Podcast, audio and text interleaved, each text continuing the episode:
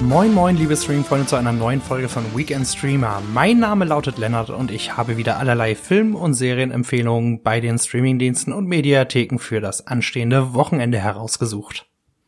Zum Einstieg hätte ich den einzigen ausführlichen Serientipp für euch. Keine Angst, dafür gibt es heute eine ganze Menge Filme. Und zwar würde ich euch gerne die zweite Staffel der norwegischen HBO-Serie Be Foreigners Mörderische Zeiten empfehlen, die ab Sonntag in der ARD-Mediathek zu finden ist. Falls ihr Staffel 1 nicht gesehen habt, eine kurze Erklärung. Im Osloer Hafen erscheinen erst plötzlich und dann regelmäßig Menschen aus der Steinzeit, der Wikinger-Ära und dem 19. Jahrhundert. Warum und wieso die Zeitreisenden auf einmal in der Neuzeit aufploppen, weiß niemand. Einige Jahre nach dem ersten Vorfall hat sich die Situation in eine Art Flüchtlingskrise verwandelt. Manche Beforeigners, ein Wortspiel auf Before und Foreigners, leben auf der Straße oder in irgendwelchen Slums und manche schaffen es, sich in der ungewohnten Gesellschaft einzugliedern. Die ehemalige Wikinger-Schildmaid Alfilde gehört zur letzteren Kategorie und fängt ihren Job bei der Polizei an, wo sie mit dem kriselnden Ermittler Lars gepartnert wird. Ein richtig smarter Sci-Fi-Krimi mit der richtigen Mischung aus Drama, Thriller und auch Humor und natürlich Sci-Fi. Staffel 2 führt die Story nun weiter und fokussiert sich noch mehr auf Alfilde und lässt das Ermittlerduo nach Jack the Ripper suchen. Außerdem wird die Zeitflüchtlingskrise mehr zu einem übergreifenden Thema, wodurch die Show etwas politischer wird.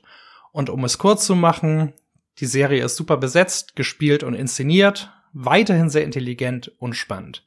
Wer die erste Staffel mochte oder ein Fan von Zeitreise und Gesellschaftsgeschichten ist, sollte sich die sechsteilige Fortsetzung auf jeden Fall anschauen.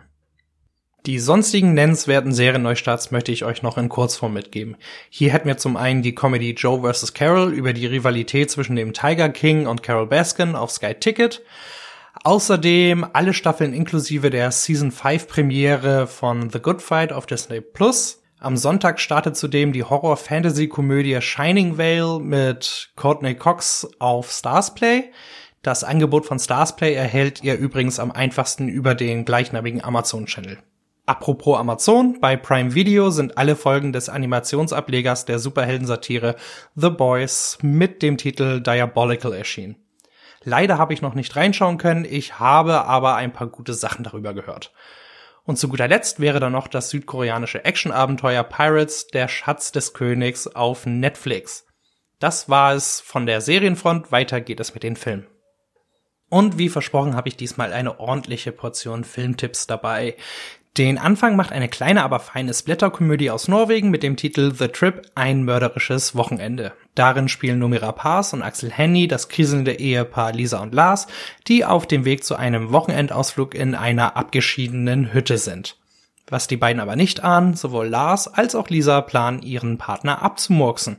Und außerdem sind sie nicht allein.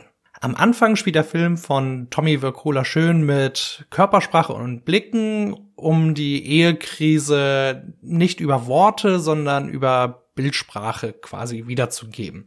Rapaz und Henny haben dabei eine herrliche Chemie miteinander. Die Gags sind manchmal ziemlich grob und hier und da auch etwas zu sehr auf Pipi Kaka getrimmt.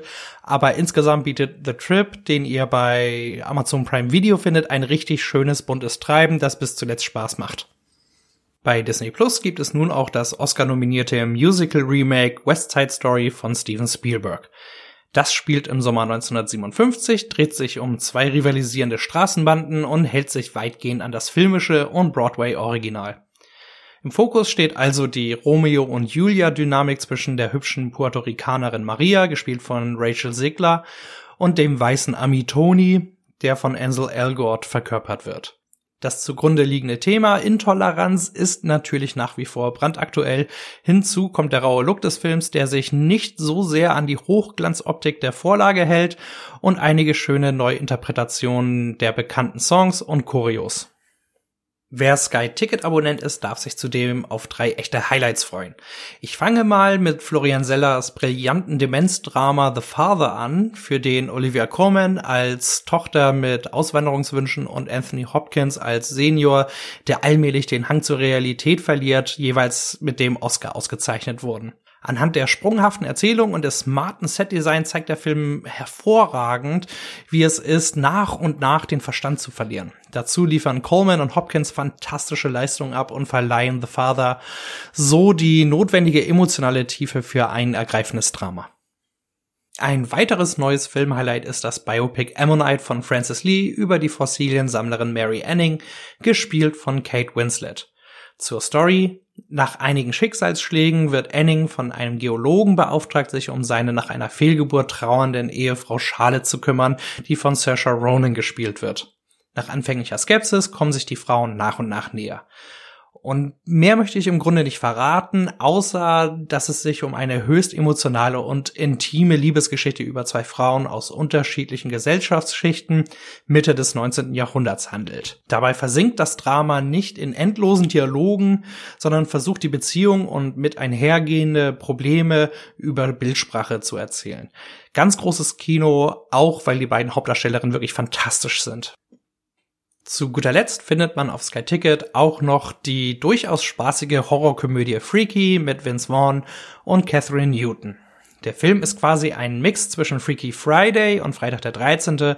und handelt von einer Highschool-Außenseiterin, die mit einem Serienkiller den Körper tauscht. Nun ist sie im Körper des mordenden Hühn gefangen und der Killer befriedigt seinen Blutdurst als junge Schülerin. In der zweiten Hälfte erlaubt sich Freaky zwar ein paar Schnitzer beim Humor und der Story, wenn man aber mal die Birne abschaltet und sich einfach nur auf stumpfe Gags und ein paar brutale Abschlachtszenen einlassen möchte, wird man hier bedient.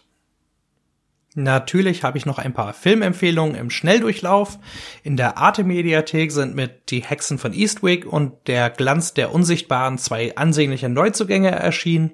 Auf Amazon Prime Video wurde zudem das Drama Sommer 85 von François Ozon in die Flatrate aufgenommen und bei Netflix gibt es nun den wunderbaren Western-Actioner Desperado von Robert Rodriguez und mit Antonio Banderas sowie Selma Hayek.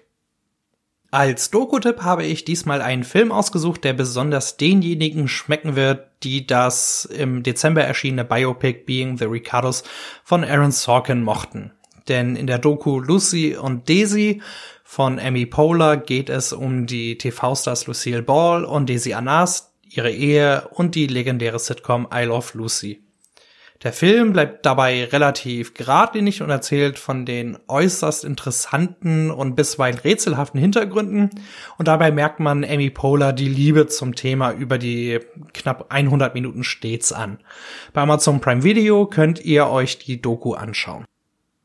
Zum Abschluss möchte ich selbstverständlich wieder einen Rohrkrepierer der Woche küren.